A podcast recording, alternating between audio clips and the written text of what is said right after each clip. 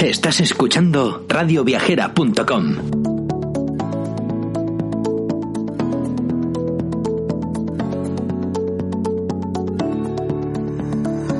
Bienvenidos al podcast de Viajares Mundial.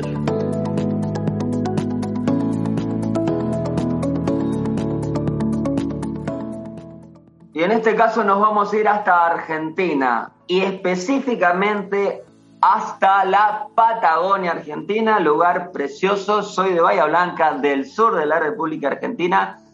Así que eh, es un placer para mí presentar a Fernando Carvajal, que además es embajador eh, mundial de la paz. Hola Fernando, bienvenido y contame cómo es esto.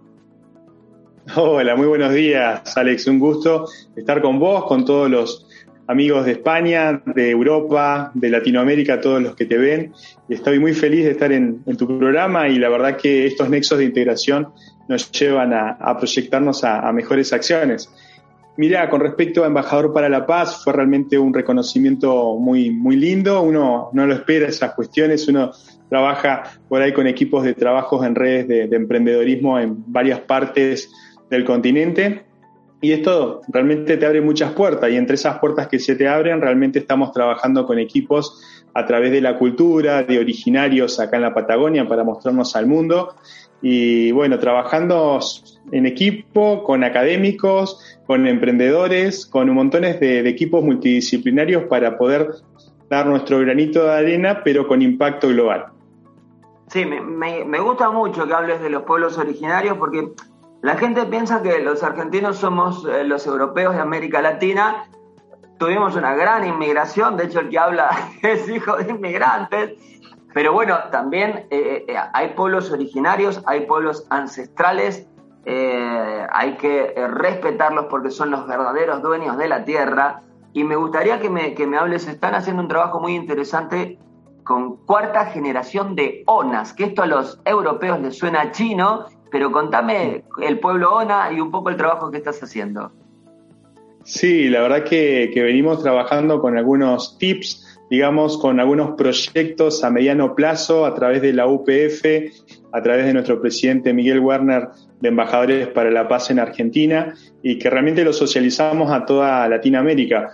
En el caso de los originarios, eh, sí, estamos con, también con Julio Nardini desde, desde originarios de Mapuches este, y descendientes, ¿no es cierto?, de ellos en Buenos Aires, como también aquí en la Patagonia, en Santa Cruz con los Tehuelches, en Tierra del Fuego con los Zonas o los Checkman, donde encontramos algunas personalidades como Margarita Maldonado y, y entre otras personas que estamos involucrando para poder trabajar y hacer este, un poquito más esto de reflejar nuestro, nuestro, nuestros originarios en el mundo, ¿no es cierto? Y que ellos también puedan ver esa beta de emprendedores que puedan cerrar con un sello, este, con una marca a nivel internacional, donde nos puedan visitar también los europeos, que siempre tenemos mucho turista, muchos turismo de, allá de, Europa y que realmente se lleven lo mejor y que puedan comprender también de qué manera este, fuimos trabajando y desarrollándonos a través de estas décadas en nuestra región.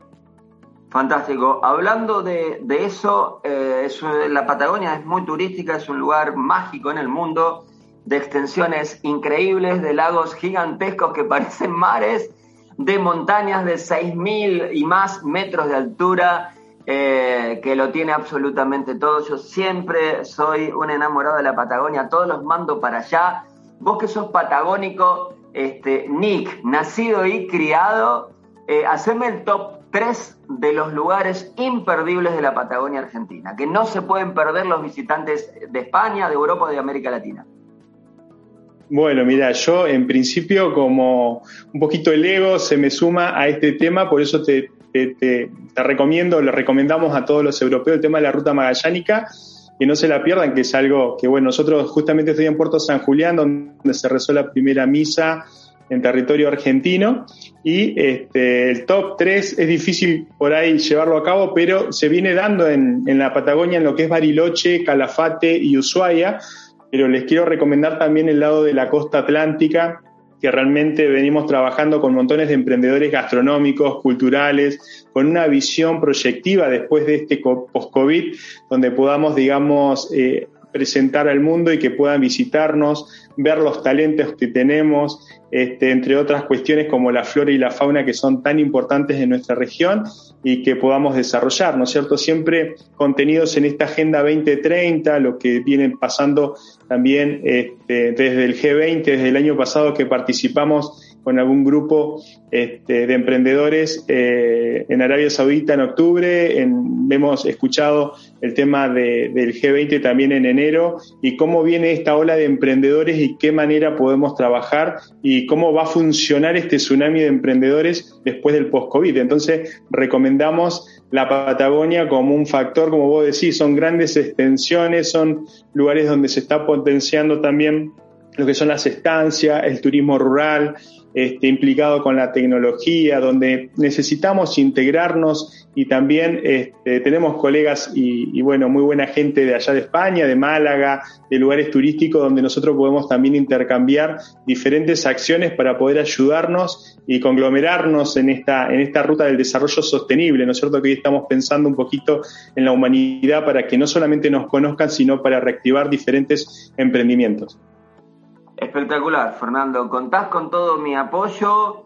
Vamos a, nosotros hacemos el foro eh, iberoamericano de turismo sostenible con gran éxito en, Málaga. Eh, así que bueno, para los que no lo vieron, para los que algo se perdieron, vamos a poner un resumen ahora. Antes paso a mi amada Patagonia a que te despidas, Fernando. Bueno, la verdad que gracias por integrarnos, gracias por estar en conexión con el continente europeo y la verdad que desde Latinoamérica también venimos siempre realizando acciones para que se unan y que podamos eh, llevar a cabo tantas acciones buenas de los emprendedores. Así que un saludo muy grande, Alex, por vos, por tu tiempo. Te valoro mucho por todas las acciones que venís llevando y a todos los que nos ven en Latinoamérica y en Europa. Y bueno, también tenemos colegas también en África que vamos a socializarnos para que podamos integrar un poquito más y todas estas buenas noticias podamos comunicarlas. Así que un gran saludo y muchas gracias.